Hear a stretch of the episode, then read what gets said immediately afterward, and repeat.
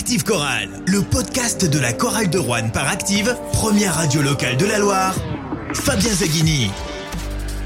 Salut à tous, épisode exceptionnel d'Active Chorale, le podcast consacré à, Aaron Harper, l'ancien ailier de la chorale de Rouen entre 2005 et 2009. À mes côtés pour évoquer sa mémoire, il l'a fait venir à Rouen en 2005, c'est l'entraîneur de la chorale de Rouen. Bonjour Jean-Denis Choulet. Bonjour. Il a commenté euh, tous ses matchs euh, sur euh, Europe 2 à l'époque? Europe 2, entre autres, oui. C'était le journaliste du Pays Rouennais. Bonjour Paul Brideau. Bonjour. Et il était déjà journaliste à la Tribune Le Progrès à Rouen, à la rubrique des sports. Il a aussi euh, pas mal de- d'anecdotes euh, avec Aaron Harper. Bonjour Eric Pejou. Bonjour. Aaron Harper donc nous a quitté samedi 4 novembre sur les routes du Mississippi, euh, son état natal, lui le natif de Jackson, euh, formé à l'université de Ole Miss. On va évoquer évidemment ses années euh, on va évoquer le joueur, euh, la personnalité également, il y a beaucoup de choses à dire sur Aaron Harper. Mais avant, un souvenir, une image, une anecdote, qu'est-ce qui te remonte en mémoire quand on évoque Harp, Jean-Denis? Oh, il y en a énormément, donc c'est compliqué d'en choisir une seule, mais c'était quelqu'un tellement touchant et tellement attachant que c'est difficile de retenir une seule. euh, Il y en a tellement, mais bon, la plus connue, c'est les deux jours où il avait disparu et de la circulation, où il est revenu avec euh, ses billets à la main pour payer son amende et, pulvériser tout le monde au concours de shoot le matin, parce qu'on s'était inquiété. Ben, effectivement, on était allé toquer à sa porte et tout, on ne savait pas où il était. Voilà, mais bon, il était parti faire la chouille, je sais pas où, et je crois qu'il sait plus lui non plus, mais euh, voilà, c'était Harper qui a jamais, n'est rarement passé au travers d'un match. euh, tous les matchs qu'il a pu faire avec nous et voilà. C'est quelqu'un qui pour moi c'est encore très dur parce qu'il faut pas que je regarde des photos que j'en parle trop parce que les larmes viennent vite parce que franchement c'est quelqu'un qui m'a profondément marqué à la fois sur le jeu parce que sur le jeu c'était quelqu'un qui faisait beaucoup de choses euh, en toute modestie et surtout euh, sans faire de bruit mais surtout dans la vie de tous les jours euh, c'était quelqu'un à l'ancienne voilà, c'était quelqu'un qui était capable de boire des canons avec Jeannot Chaptard jusqu'à 2 heures du matin au VIP et qui était aussi capable de faire des, loopings euh, jusque dans le, jardin de, de Danny, l'ancien videur du privé. C'était quelqu'un qui était capable d'aller euh, se mettre euh, les mains dans le dos à côté de mes filles pour voir que personne ne tourne autour. Voilà, c'était tout ça. C'était Paul, on, aura d'autres à vous raconter, mais c'était quelqu'un de très très très attachant et que moi j'ai eu plaisir de rencontrer de nouveau au Liban après. Pour moi, c'était, je le dis, on n'était pas dans une bonne situation dernièrement avec la chorale et on a gagné à Bourg. hein. Et franchement, ça a été euh, quand j'ai appris ça par message, euh, par dispenser dans le bus, ça m'a détruit, c'est le mot, parce que franchement, euh, ça fait deux trois jours, j'ai vraiment du mal, vraiment du mal. Et quand j'ai lu l'article ce matin d'Eric dans le Progrès, ça m'a encore touché énormément. Donc voilà, c'est quelqu'un qui ne laissait pas indifférent, et c'est quelqu'un, comme je l'ai dit, il y a personne à Rouen qui n'aimait pas Aaron Harper. Moi, ce que je voulais rajouter au départ, c'est que je faisais un peu office de directeur sportif. Les- le club n'était pas émancipé comme il peut être aujourd'hui. Donc, en même temps que les déplacements, tout. Je dirais simplement que c'est avec des gars comme ça à gérer. Puisque quand on écoute euh, C'était le bonheur, quoi. quand on a, quand on nous dépeint le portrait d'Aaron Harper, le bon vivant, on se dit ça devait être un joueur euh, difficile à gérer. Et finalement, Non. pas tant que ça. Ah non, mais pas du tout. Pas du tout. Pas du tout, parce qu'il il faisait partie de ces grands joueurs qui savaient tout à fait faire la part des choses. C'est-à-dire que tu t'apprêtais presque à lui reprocher quelque chose parce que, en fait, ils s'en cachaient même pas. Hein. Les Rouennais le voyaient aller acheter son paquet de clopes. Il allait au bureau de tabac acheter son paquet de clopes. Et puis, euh, Aaron Harper dans les rues de Rouen, euh, t'étais sûr de pas le confondre, quoi. Donc tout le monde savait que c'était lui. Et je peux témoigner qu'effectivement, les clopes, elles, elles restaient pas dans le paquet, quoi. Mais une fois qu'il mettait les baskets et qu'il rentrait sur un terrain, si tu cherchais quelque chose à lui reprocher, alors tu peux toujours reprocher parce qu'un jour il met moins dedans, mais sinon le comportement, il y avait rien à dire. Donc il n'était pas dur à gérer. Quand tu disais euh, les mecs, vous avez jusqu'à telle heure, il, il a jamais dérogé. hein. Par contre, une fois que le match était fini, euh, bon, Jean-Denis lui a fait découvrir le Ricard avec moi. Euh, au bout de 15 jours, euh, il nous enterrait. Hein. On peut accepter euh, ces écarts à partir du moment où le, le contrat est rempli? Euh, bah, pour moi, oui. Après, il y a des coachs qui sont différents, mais moi, les gars, ils font ce qu'ils veulent du moment qu'aux entraînements et aux matchs, ils sont irréprochables. Et, et je dirais, moi, des Harper, j'en veux tous les jours. Hein. En avoir 10 Harper, ça va pas me déranger. Hein. Moi, en plus, euh, je suis plutôt euh, enclin à faire la, chouille avec mes joueurs euh, après les matchs. Et ça s'est produit souvent. Et, Harper, c'est euh, Alain Gilles moderne, c'est Chafarzik, c'est tous ces gens-là qui, pour moi, ça représente. Alors les gens vont rigoler, mais ça a certaines valeurs. Moi, je préfère sortir avec un gars comme ça, boire deux trois conneries avec lui, que de faire des, des jeux à la PlayStation. Eric, est-ce que c'était un bon client, Aaron Harper? Professionnellement, non, c'était vraiment pas un bon client. Euh, moi, c'était ma troisième année où je couvrais la chorale, je crois, quand il est arrivé. Et, Et oui, d'ailleurs, on avait, un, enfin, à l'époque, on avait un deal euh, avec lui, puisque, enfin, là, tout a été dit déjà par Jean-Denis et Paul, mais euh, il y avait quand même deux, deux, Aaron Harper professionnel et basket où il était exceptionnel, et, et le deuxième où c'était un homme comme, comme tout à chacun. Donc on se croisait euh, à cette époque-là, on se croisait euh, à Vacheresse et on se croisait parfois la nuit. Et on s'était, c'est lui-même qui était, je me souviens, parce que c'était des débuts de saison. Et euh, moi, il, au bout d'un mois, il m'avait clairement dit qu'en gros, ça l'intéressait pas trop de parler euh, dans les journaux, les médias, ça l'intéressait pas vraiment. Et par contre, je peux vous dire que pour continuer là-dessus, c'était le premier à venir me voir quand il voyait les soirs de défaite, ça arrivait, hein, même en 2005-2006, il y en a eu. Ou quand il voyait que, que j'étais un petit peu dans la difficulté, ou j'attendais, c'était le premier à, te livrer ce que, ce que, il savait très bien ce que les journalistes attendaient il le, il le donnait. Mais c'était vraiment pas un bon client pour les médias. C'était un meilleur client en dehors. En dehors. On va écouter un autre témoignage à propos d'Aaron Harper, celui de son ancien coéquipier, Marc-Antoine Pelin. Alors, mes souvenirs que j'ai de lui, c'est bah, que c'était une personne très attachante, malgré la, jeunesse que j'avais, euh, qui m'avait euh, tout de suite euh, accepté parmi, parmi le groupe. C'est quelqu'un qui est un, un bon vivant, sur et en dehors du terrain. Euh, c'est pas quelqu'un qui cherche à prendre la couverture sur lui, c'est beaucoup. Euh, moi, le gros souvenir que j'ai de lui, c'est surtout que euh, tu peux ne pas le voir du tout, mais il est toujours là. Je m'explique comme sur le terrain, tu le vois des fois, tu avais l'impression que tu l'as pas eu du match alors qu'il avait fini à 30 points. Je pense que la semaine des As, malgré malgré qu'il n'ait pas eu le titre de MVP, le vrai MVP sur le champion. Sur les trois matchs complets, pour moi c'était lui. Hors du terrain, c'était pour moi c'est la même chose. Tu peux tu peux passer une soirée avec lui ou tu le vois pas et d'un coup d'un coup, il se manifeste et, euh, là, il est, de bonne humeur, il rigole. Voilà, il avait sa personnalité c'est quelqu'un que, que, j'aimais beaucoup. Et c'est le, le genre de, de, joueur qui est atypique, qui, a sa propre façon de faire. Et je pense qu'il a, il, a eu beaucoup de chance en France de rencontrer Jean-Denis parce que ça aurait été difficile dans beaucoup d'autres clubs. Et que sur ça, il faut, faut, faut, donner son crédit. Jean-Denis, il a quand même euh, su l'accompagner, l'amener euh, et tirer le meilleur de lui-même. Quoi. Voilà. En tout cas, toutes mes condoléances à sa famille. Euh, il restera jamais dans, dans les cœurs coralliens. Et euh, bah, moi, ça restera une personne avec qui, même si euh, malgré la, la, barrière de la, de, de la langue à l'époque, parce que je parlais pas très bien anglais, l'âge, ben, ça reste quelqu'un qui restera dans mon cœur quand même. Ça reste quelqu'un qui restera dans mon cœur de par, de par la façon dont il m'a accueilli et, simplement au quotidien, les, les petites choses qu'il faisait pour, pour nous les jeunes, je, je m'en souviendrai toujours. Voilà avant de parler du joueur, on va rester comme sur la personnalité. Hein. Alors il faut pas, il faut pas que les gens euh, retirent de ce qu'on va dire que cet aspect-là, c'est-à-dire que dans cet aspect, en fait, euh, faut revenir à l'époque où on n'était encore pas envahi par les réseaux sociaux, où tu t'étais pas obligé de mettre un pied euh, sans que tout le monde le sache. Il était en fait normal, quoi. Et si tu reprends la lignée, euh, Jean-Denis a un peu fait allusion sur en montant à plus Alain Gilles, c'est-à-dire l'extrême lié à la chorale, mais tous les joueurs qui ont laissé une trace et qui laisse encore une trace dans le basket français, enfin les Français, c'était des mecs comme ça, quoi. Enfin, Monclar, Hufnagel, euh, euh, tous ces mecs-là, c'est-à-dire qu'ils savaient être excellents au basket, et c'était des vrais vivants, quoi. Tu, prends l'exemple aujourd'hui, euh, il va au Club 50, le mec tout est au courant, de par les réseaux sociaux, et évidemment avec ceux qui s'empresseraient de dire qu'est-ce qu'il fait là, alors qu'en fait c'est sa place comme un autre. Quoi. Il a fait son boulot au basket, il a le droit de faire la fête, et puis...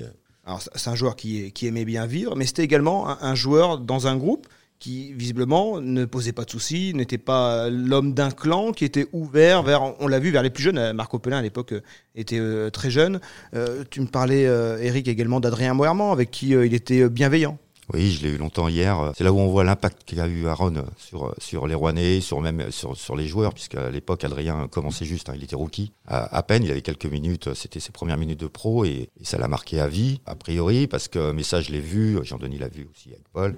Euh, par exemple, Harp, c'était le, premier... Euh, quand les ricains ou quand d'autres exagèrent un petit peu, puisque à l'époque ils portaient les sacs, les, la, glacière, etc ça arrivait que Harp prenne, la glacière et, dise à Adrien les donne, t'inquiète pas, machin. Et en fait, euh, Adrien me disait hier que, que lui, c'est un, un de ses meilleurs souvenirs, de 2007, c'est notamment le, cet aspect humain de, de Harp qui, qui, a arrêté de le conseiller, qui l'encourageait, qui lui disait qu'il fallait être patient, que s'il était fort, il réussirait, etc. Et ils se sont retrouvés, euh, je l'ai su hier, quand, quand, Adrien jouait à Limoges, euh, Harp a fait une pige à, Pau. C'est en 2013-2014. Exactement. Et euh, quand, quand Harp est allé jouer à, à Limoges, ça, c'est euh, euh, l'histoire s'est inversée où c'est Herbe qui a dit à, qui a Adrien, bah maintenant c'est toi qui me prends euh, ce soir. Et ils ont passé des heures à discuter, etc. Et que discuter, je pense. Où Adrien me disait, c'était pour lui, c'était une sorte de rêve de pouvoir repasser du temps avec Harpe. c'est sûr qu'on en a beaucoup à raconter sur les sur les à côté parce que parce que sur le basket il y a rien à dire c'était un des meilleurs joueurs du championnat donc euh, voilà il était troisième meilleur marqueur du championnat derrière euh, euh, Spencer et, et Saliers mais il n'y a pas grand chose à dire sur son travail parce que son travail il le faisait parfaitement que ce soit à l'entraînement ou que ce soit pendant les matchs donc il n'y a pas grand chose à dire là-dessus c'est vrai que par contre ça on a des, tas d'anecdotes à raconter parce que c'était un, vivant, c'était euh, que ce soit bon ou pas, mais c'était quelqu'un qui vivait. Et des gens qui vivent euh, dans le basket euh, moderne, en dehors de, des jeux vidéo et, et d'Instagram, il y en a plus des masses. Il y a aussi autre chose qui était flagrant chez lui, c'est que enfin, je pense pas connaître quelqu'un qui soit un jour engueulé avec lui. Quand tu vois les photos, quand tu puis quand tu repenses à lui, tu avais l'impression qu'il était né avec un sourire. Il avait tout le temps le sourire. Mais même quand c'était un peu sérieux, alors évidemment que temps en temps, le visage bougeait. Mais il n'y avait pas de voix qui s'élevait. Enfin, Jean-Denis encore mieux placé parce que moi, c'était souvent, mais lui, c'était tout le temps. Je, je, je, sais que j'ai pas tout vu, j'ai pas tout fait, hein, mais euh, parce qu'il sortait un peu plus que moi quand même. C'est quelqu'un qui, oui, Paul. c'est quelqu'un qui, euh, voilà, qui surveillait ses amis, qui surveillait, voilà. Euh, il a enlevé le t-shirt une fois au privé parce qu'il y en a deux trois qui qui qui qui qui, qui, mes filles. Il a enlevé le t-shirt et il a montré les muscles en disant personne touche aux filles du coach. C'est pas souvent que ça arrive. Hein. à l'époque, tout le monde sortait, tout le monde allait plus ou moins au privé. Et, je peux vous dire, j'ai vu des, je sais pas combien de nuits où, même quand il connaissait personne, s'il connaissait pas des gens qui avaient une embrouille, c'était le premier parce que malgré tout, il a vite compris, il comprenait malgré tout assez vite la langue française. Quand il voyait qu'il y avait une embrouille et qu'il y avait un faible, un fort, je peux vous dire, à chaque fois, il intervenait, même s'il connaissait euh, pas du tout les personnes. Il intervenait pour que ça se calme tout de suite. Et ça se calmait tout de suite. Oui, parce qu'il y a une chose dont on n'a pas encore parlé, mais qu'on va parler, c'est euh, c'était quand même quelqu'un qui avait une particularité au niveau de son physique. Les mains d'Aaron Harper, c'est tout juste. Euh, T'en as parlé dans le pays rouennais, Paul. C'est quelque chose ben, d'incroyable. Ouais, parce que tes collègues du pays rouennais, c'est sur le sur l'internet, sur le site, je crois, m'ont tout de suite appelé, m'ont questionné, et c'est la première chose quand j'ai parlé de lui, c'est ses mains. Et d'ailleurs, il y a une photo dans toutes celles qu'on a vues, là, mais je crois que c'est sur le site de la chorale d'ailleurs. a Oui, une photo d'Olivier Fusil. Il a le ballon des playoffs. Ouais, bleu. Le bleu, rouge, blanc, là. Bleu, blanc, ouais.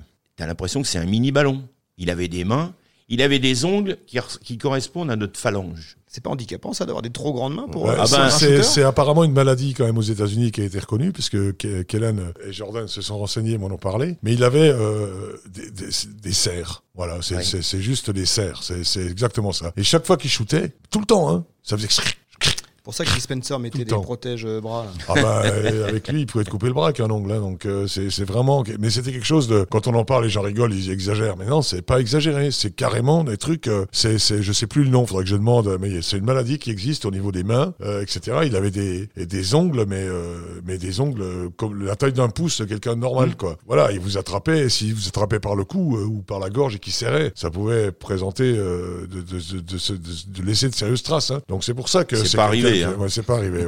Mais c'est quelqu'un qui était voilà. Et surtout, ce qui ressort d'une façon générale lorsqu'on parle d'Aaron Harper, il y a un mot qui revient souvent, c'est attachant. Et c'est vraiment le cas. C'était quelqu'un d'attachant. Au-delà d'être un grand joueur et d'un bon joueur, c'était sur ma droite, un Bercy. Quand je tournais la tête sur la droite, côté du banc, il y avait une grande pancarte avec la tête d'Harper.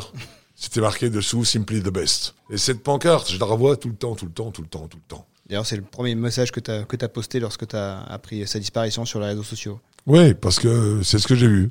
Je voyais, alors on pouvait parler de Saliers, de Spencer, mais il y avait cette énorme pancarte qui était tenu par un supporter de la chorale et dessous marqué Simply the Best. Mais je vais retrouver parce que j'ai cherché dans mes photos. Je vais retrouver ça parce que je l'ai vu dans en photo dans la foule. Je suis assez sensible à certaines choses et en particulier aux gens qui m'ont marqué et qui ont permis d'écrire l'histoire et de la chorale, la mienne, la sienne, club et lui en fait partie. Dans le trio magique Spencer, Harper, Saliers, Saliers prenait plus la lumière, Spencer aussi, alors que Harper c'était quand même un vrai détonateur dans cette équipe.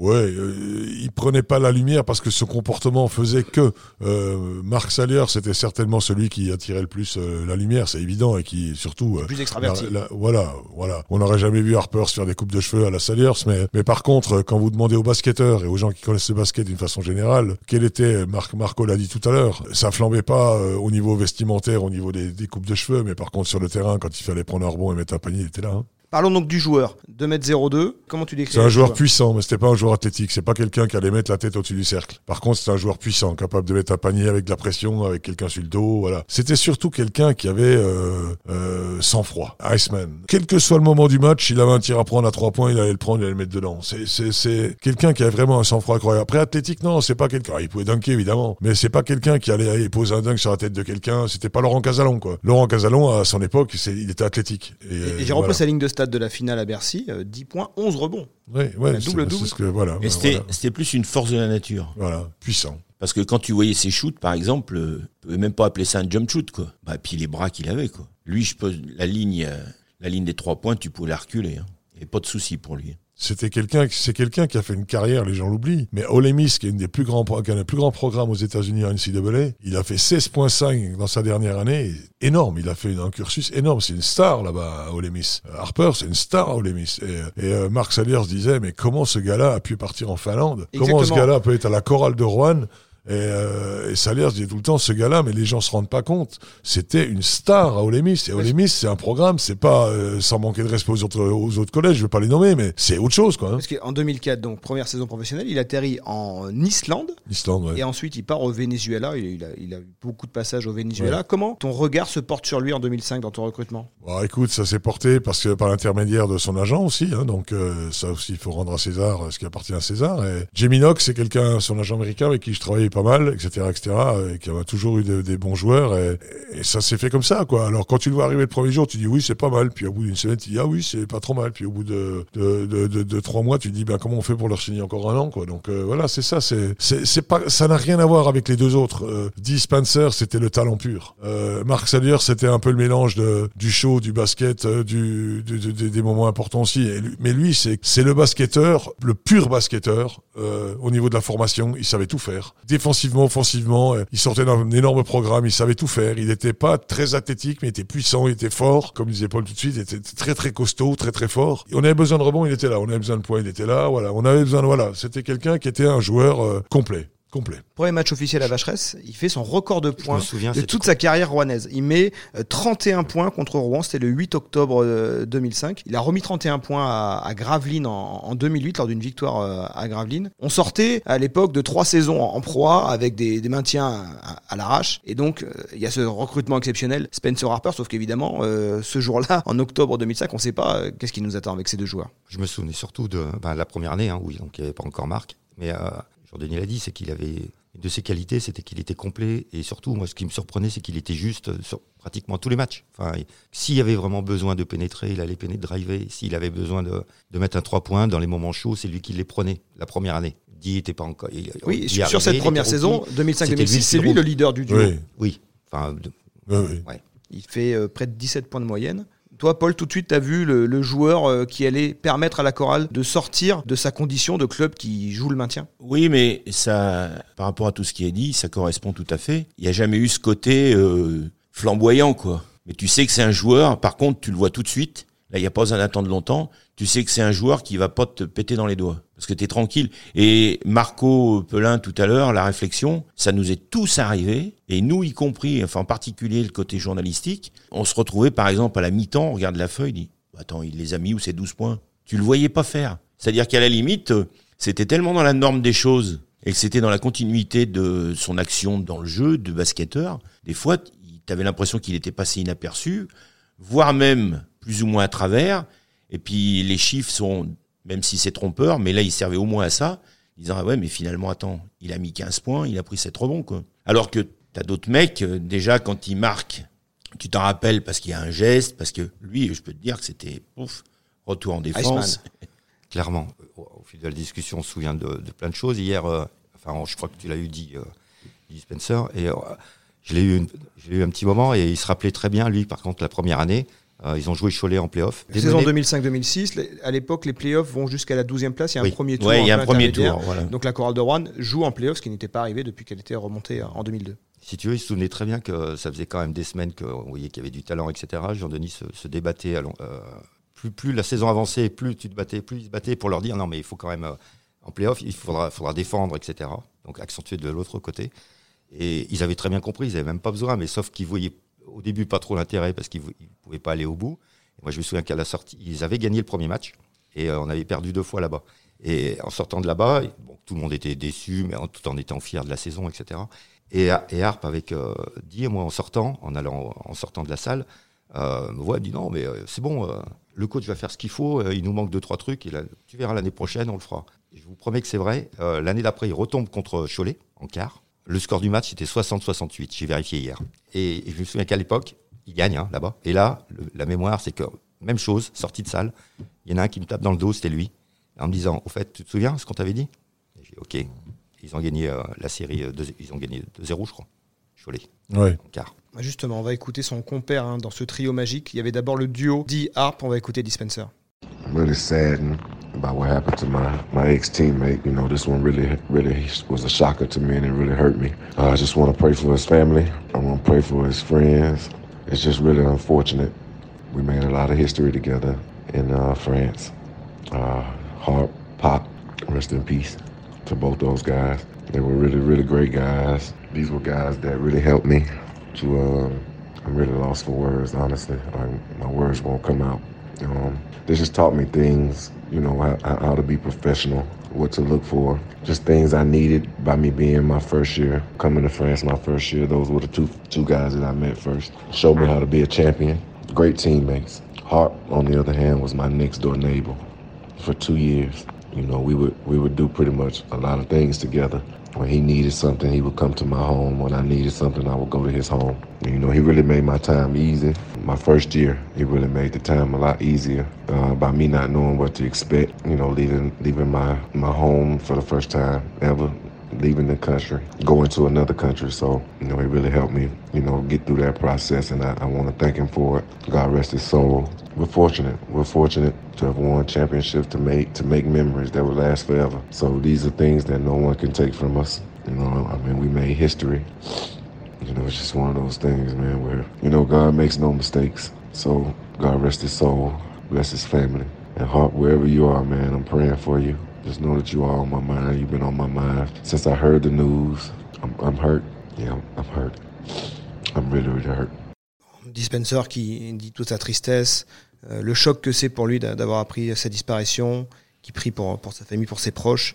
Il rappelle qu'ils ont écrit l'histoire euh, ensemble. Il a également une pensée pour Pape. D'ailleurs, on est dans le patio euh, Pape Badian aujourd'hui comme un, quand même un clin d'œil euh, du destin. Donc, il rappelle que c'était un bon gars euh, avec tous ses coéquipiers et qu'il l'a aussi guidé lors de sa première saison pro. Ils étaient voisins, hein, c'est ça ouais, Ils habitaient sur le même palier. Et ils faisaient chambre commune en déplacement. C'était les deux inséparables. Bah, il y a fait allusion. C'était honnêtement, c'était son grand frère. Hein. Oui, parce que ah, il avait finalement une année de plus que lui dans le monde professionnel, mais malgré tout, il a joué ce, rôle de guide. Il avait plus de maturité, euh, Aaron Harper Oui, il connaissait, il avait l'expérience de, déjà d'être passé en Europe, donc euh, c'est déjà plus facile pour quelqu'un qui vient euh, directement des États-Unis. En particulier, il faut savoir que dit il est de Mobile, Alabama, et que Mobile en Alabama, c'est spécial, quoi. Donc, Ils sont tous les deux du sud des États-Unis. Oui, c'est pas ce qu'il y a de plus facile, surtout quand on est black.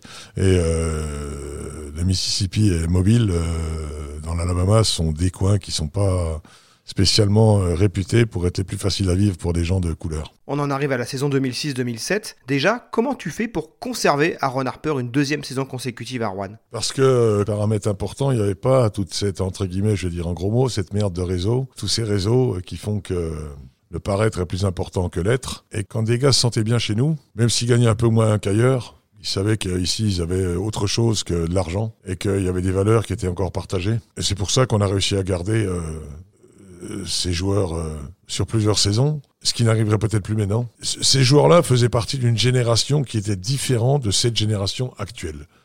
Harp, Facebook et Instagram, je pense pas que. on m'a dit qu'il était arrivé à Rouen sans téléphone portable en 2005. c'est euh, c'est pas surprenant du tout. étonnant. c'est pas surprenant du tout. Voilà. Donc euh, c'est quelqu'un qui était aussi un peu solitaire. Euh, contrairement aux autres, un peu solitaire. Et moi, ce qui m'a fait mal au cœur et qui m'a tiré les larmes, franchement, quand j'ai appris ça, c'est que quand j'ai appris qu'il était mort tout seul dans sa voiture. Ouais, ça correspondait au personnage, quoi, en fait. Voilà. Et... Il faisait pas de bruit. Hein. Après, on ne sait pas exactement. on en saura peut-être plus. Il est mort dans sa voiture, il n'a pas mis sa ceinture de sécurité, il a été éjecté de la voiture, la voiture a explosé. Quand on connaît le personnage, euh, une fin comme ça, c'est... Moi, j'aurais encore voulu euh, boire un coup avec lui et, le faire revenir à Rohan pour faire un entre-deux. J'ai proposé. il y a 15 jours, mois, j'avais proposé d'envoyer chez moi un message, mais il répondait pas souvent. Je voulais, euh, j'avais comme rêve de faire revenir euh, les trois sur un match important, parce qu'il faut pas oublier l'histoire et que si on est là, c'est en partie grâce à eux aussi, quoi.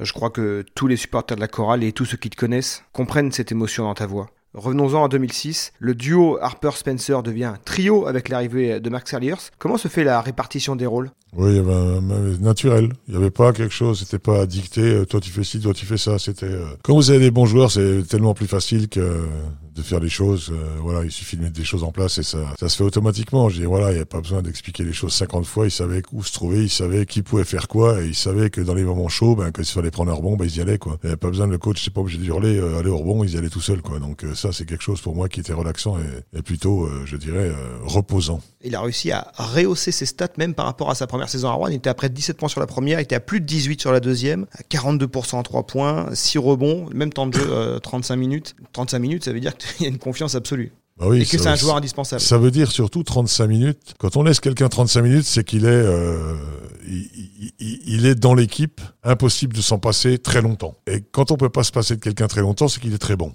Voilà. Alors j'entends, ouais, on peut pas jouer plus de 20, plus de 22, etc., etc. Mais c'était quelqu'un qui était au-dessus du lot. Quand on a des joueurs qui, ont- où il y a une différence de niveau comme ça, euh, c'est sûr que le temps de jeu, euh, il y en a un qui mange plus que l'autre. Ça, c'est évident au niveau des minutes. Mais bon, ça démontre aussi que toute l'importance qu'il avait dans l'équipe, etc., etc. Et pourtant, on avait une équipe qui était, euh, on avait surtout en 2007, puisque tu parles de 2007, on avait une équipe qui était, euh, à mon avis, très très bien euh, euh, organisée, structurée, et il y avait une hiérarchie qui était indiscutable et indiscutée.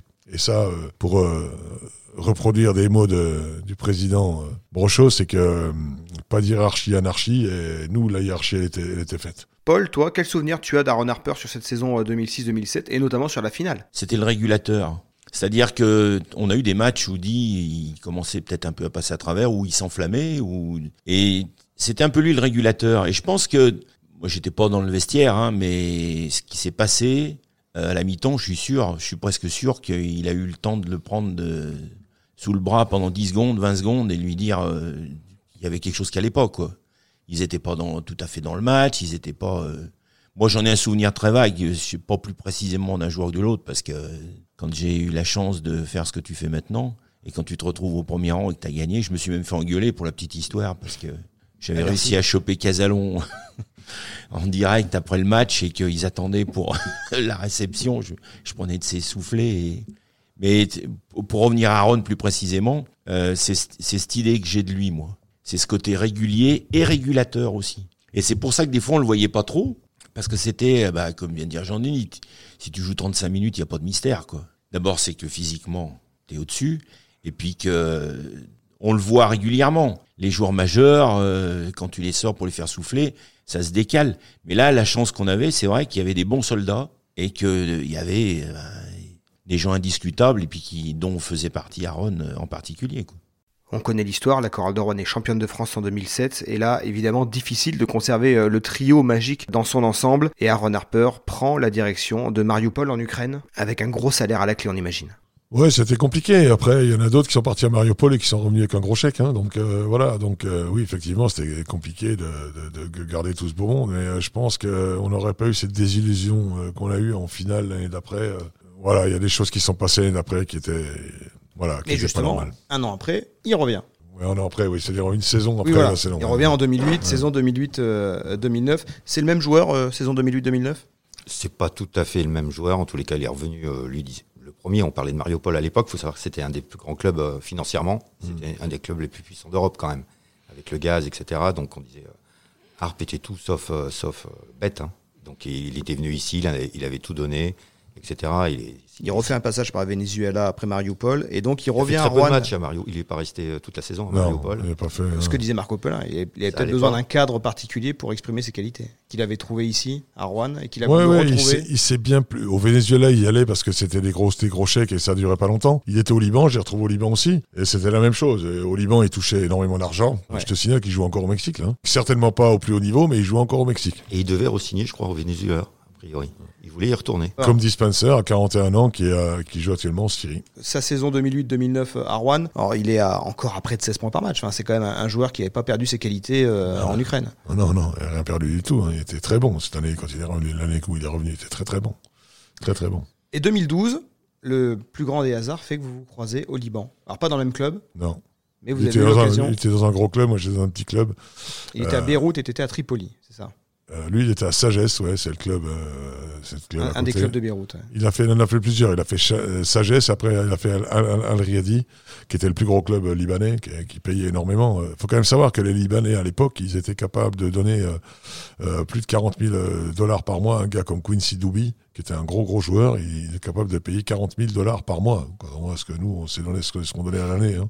Donc en gros, donc euh, voilà, donc euh, c'est des gens qui, c'est c'est des clubs qui payaient beaucoup et ils payaient en dollars. Euh, voilà, et il a fait euh, des bonnes saisons euh, au Liban.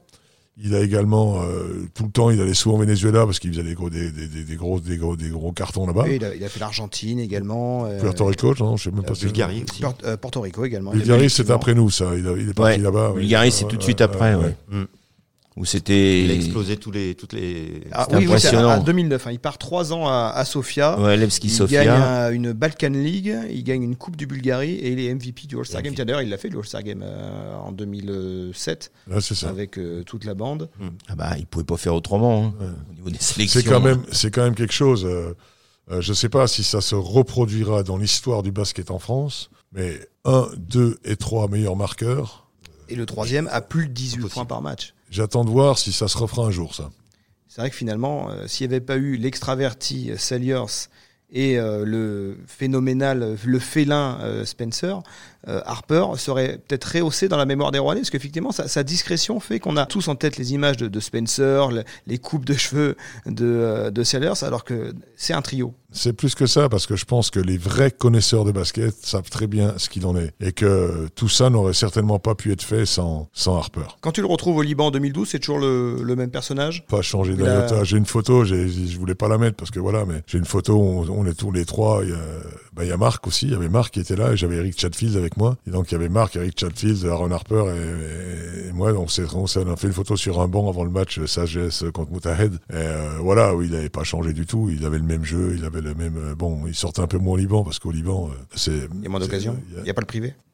et puis, il faut boire des- de la bière dans les verres en plastique parce que t'as pas trop le droit. Donc euh, voilà. Donc, euh, enfin, euh, à Beyrouth, c'est une chose. Euh, Chez nous, à Moutahed, c'était autre chose. Donc c'était, nous, c'était vraiment très très difficile euh, de, sortir ou ne serait-ce de boire un canon. Euh, L'alcool était interdit à, Tripoli. Dans tout Tripoli, il fallait sortir de Tripoli pour boire un coup. Donc euh, lui, il, était, il a compris, il était à Beyrouth. Lui. Allez, pour conclure ce podcast, si on devait revenir au basket, Eric, est-ce que tu, tu penses qu'Aaron Harper, il est passé à côté d'une plus grande carrière?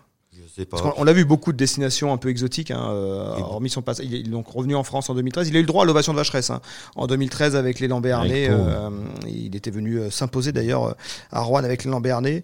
Mais euh, finalement, euh, il, dans toute sa carrière, il a joué six matchs en Eurocup. Oui, c'est vrai. On peut dire à plus ou moins à toute proportion garder la même chose pour Di, hein, d'ailleurs. Di aurait pu. euh, Je pense encore- avait, encore plus. Exactement. Alors, je pense qu'on le sait bien tous les trois. Enfin, tout le monde le sait. Si, si Harp n'avait pas été euh, dans un contexte euh, rouennais avec un coach comme Jean-Denis, on l'a vu d'ailleurs, puisque j'ai fait allusion. Mariupol, ça a été une catastrophe euh, sportive pour lui. Pour lui, il était malheureux comme une pierre. Euh, voilà, il avait besoin d'un contexte plus ou moins familial, d'être tranquille, de pouvoir vivre comme il voulait vivre. Et c'est là où il était le meilleur. Où il a été meilleur, c'est bien pour ça, entre autres, qu'il est revenu deux ans plus tard ici, et etc. Donc après, non, je pense qu'il a eu la carrière qu'il qu'il voulait et que, effectivement, tous les vrais spécialistes de basket le considèrent, le considèrent depuis très longtemps comme un, comme un des plus grands, un très très bon joueur. Tu l'aurais vu, Paul, euh, porter un maillot NBA par exemple? Non, alors, honnêtement, je suis pas assez en recrutement NBA, j'ai pas, pas passé l'examen. Non, mais par contre, euh, moi, je veux revenir sur le côté humain. Je pense qu'ici, il, il se posait pas trop la question. Il a effectivement été prendre des ronds où il y avait des ronds à prendre. Puis c'est, enfin, Jean-Denis, il connaît tout ça par cœur. Faut, faut savoir, la plupart du temps, 90% des, des gars qui viennent des États-Unis comme ça, dans des situations de famille euh, compliquées, tout, il faut qu'ils gagnent de l'argent pendant une 10-15 ans. Et euh, enfin, l'exemple qu'on avait, c'était Jim Alball, hein, un des premiers pionniers, euh, où son chèque partait directement aux États-Unis pour faire vivre la famille. Ces mecs, ils sont allés gagner de l'argent où il y avait peut-être un peu plus de facilité en plus dans ces championnats. Mais lui, le tempérament et la, la valeur humaine d'Aaron Harper, il se posait pas la question. Il était bien dans des clubs comme Rouen. euh, et c'est pas le seul hein, qui ont regretté d'être parti euh, après à droite à gauche parce qu'il y avait un il y a un climat qui, qui convient. Quel en plus, si t'as des résultats, quoi. Quel joueur américain serait allé boire des canons avec Jano Chaptar C'est donc ça l'image qui restera d'Aaron Harper à Rouen derrière le joueur, celle de l'homme souriant, bon vivant, tourné vers les autres. Ouais, c'était c'était quelqu'un de différent et encore une fois quelqu'un d'attachant. Après, on peut se dire une chose. Moi, ce qui me fait, euh, ce qui m'a fait beaucoup de peine, qui m'en fera encore pendant un moment, parce que une chose qui est pas normale, c'est que ces gens-là partent avant nous. Enfin, avant moi, c'est pas normal. Que ces gens-là partent avant nous, c'est pas normal. Que Pape, euh, on va pas louer la gentillesse, etc., mais qu'ils partent avant nous, c'est pas normal. Et ça, là, ça fait de la peine parce que honnêtement, euh, que ça soit Pape ou lui, j'ai pas un truc négatif à sortir de tous les moments que j'ai passés avec eux. Si je peux rajouter un petit truc, euh, c'est vis-à-vis de Jean-Denis. Moi, j'étais au match samedi et je pouvais pas le, je pouvais pas le côtoyer parce que j'ai acheté mes places euh, où, il- en restait, entre parenthèses, et j'avais pas accès plus bas. Donc, mon premier réflexe, c'était de mettre un message à Jean-Denis. Et puis, j'étais encore fou, euh, déchaîné par ce qui se passait. Donc, euh, je présume avec la voix de Paul Brideau, joyeux des grands jours. Et quand il m'a répondu, j'étais dans le brouhaha du 1055 en face, en train de boire un coup. Il y avait quelque chose qui m'a paru bizarre, même si avec le bruit, j'écoutais pas bien. Mais une voix de caverne, quoi. J'ai dit, attends, l'autre, il est encore pas content, qu'est-ce qu'il a encore, quoi? Quand je suis sorti, et qu'en fait, c'est lui qui m'a appris ça, c'est pour donner la, la vraie image du Jean-Denis Choulet, quoi. Il était, mais ravagé, ravagé. La victoire au basket, tout ça, ça avait, c'était tellement passé au 15e degré, et ben, moi aussi, ça m'a mis en l'air. Mais pour euh, marquer vraiment euh, ce que ce que ça a pu représenter pour lui en direct. Puis en plus, quand tu souffles euh, l'exubérant, parce que d'avoir gagné à Bourg, c'était quand même une sacrée perf, et puis en plus la façon dont ça s'est passé, et de tomber comme ça dans, dans l'air glaciaire, quoi, d'un coup. Merci, merci à vous trois d'avoir euh, évoqué la mémoire euh, d'Aaron Harper, à qui un, un hommage sera rendu euh, évidemment à la Vacheresse. Merci à vous trois. Merci. Au revoir, merci. Ciao. Active Chorale. Le podcast. Aaron Harper, Aaron Harper, égalité Égalité à 40